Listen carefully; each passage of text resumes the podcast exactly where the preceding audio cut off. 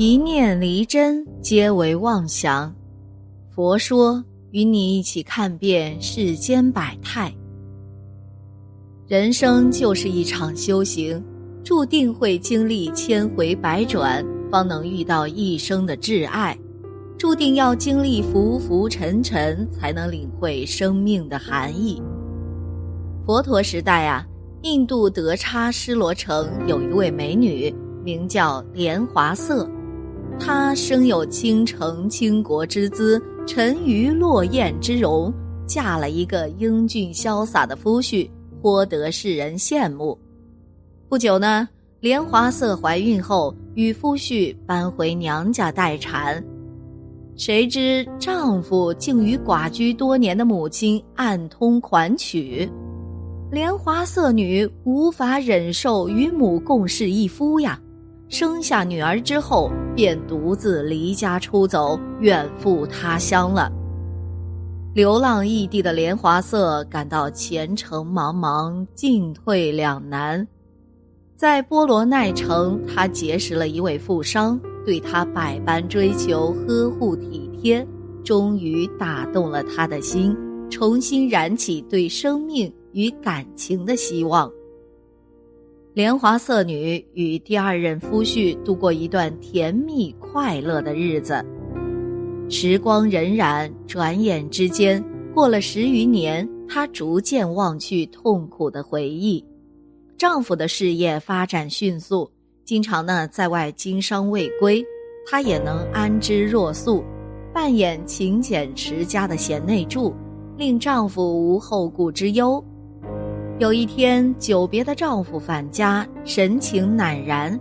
一问之下，才知道他在外地娶了一个小妾，怕夫人生气，不敢带回。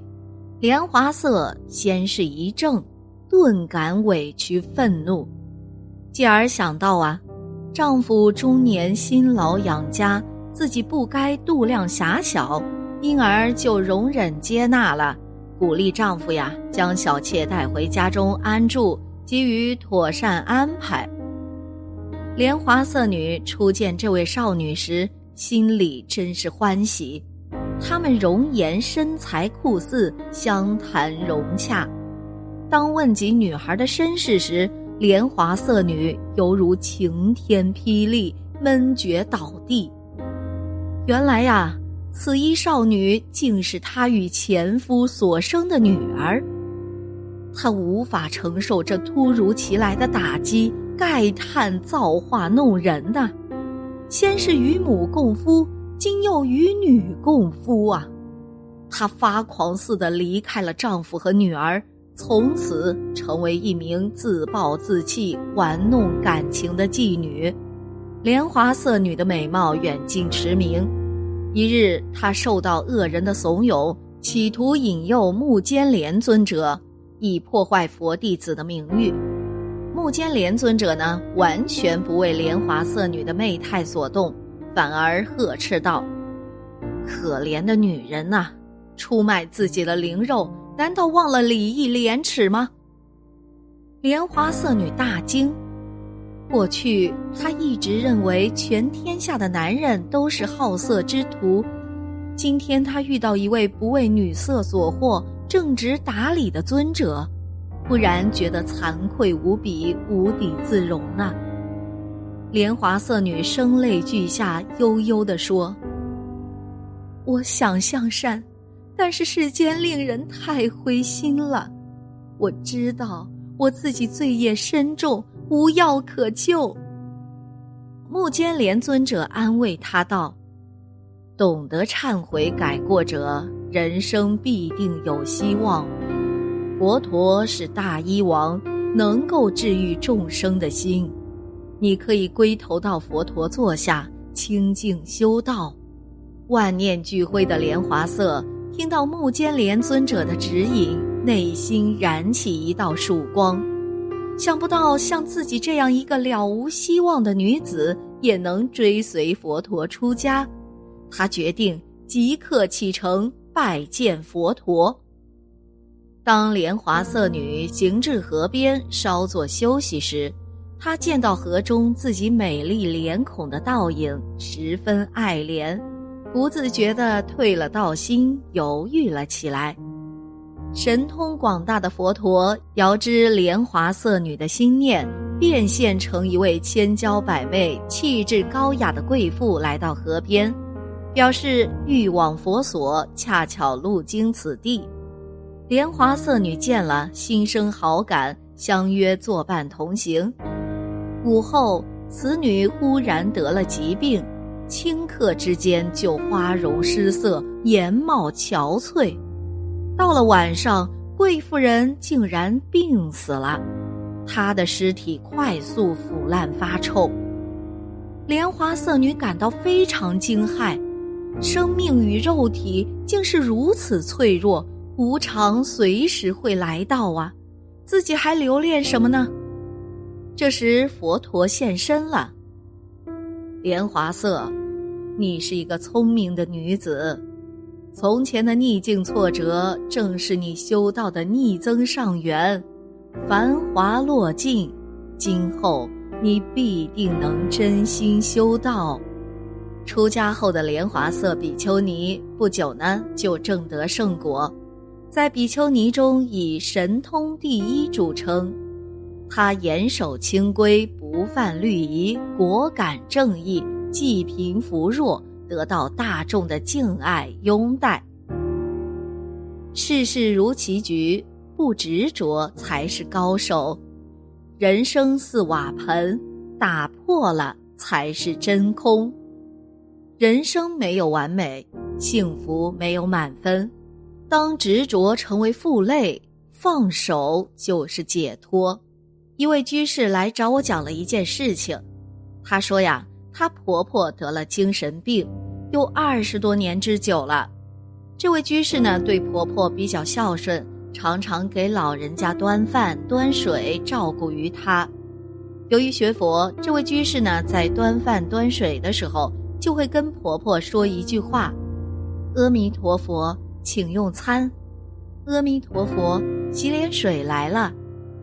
但这个婆婆呢，由于有精神病嘛，比较颠倒，就以为儿媳妇念阿弥陀佛是在骂她。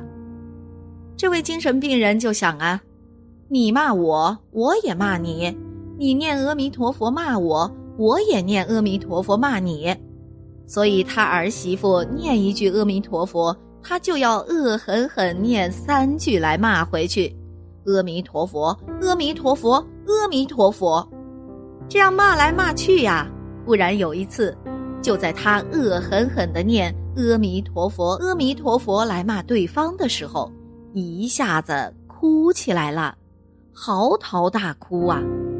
这一哭，病好了，哭醒了，大家都觉得很奇怪啊。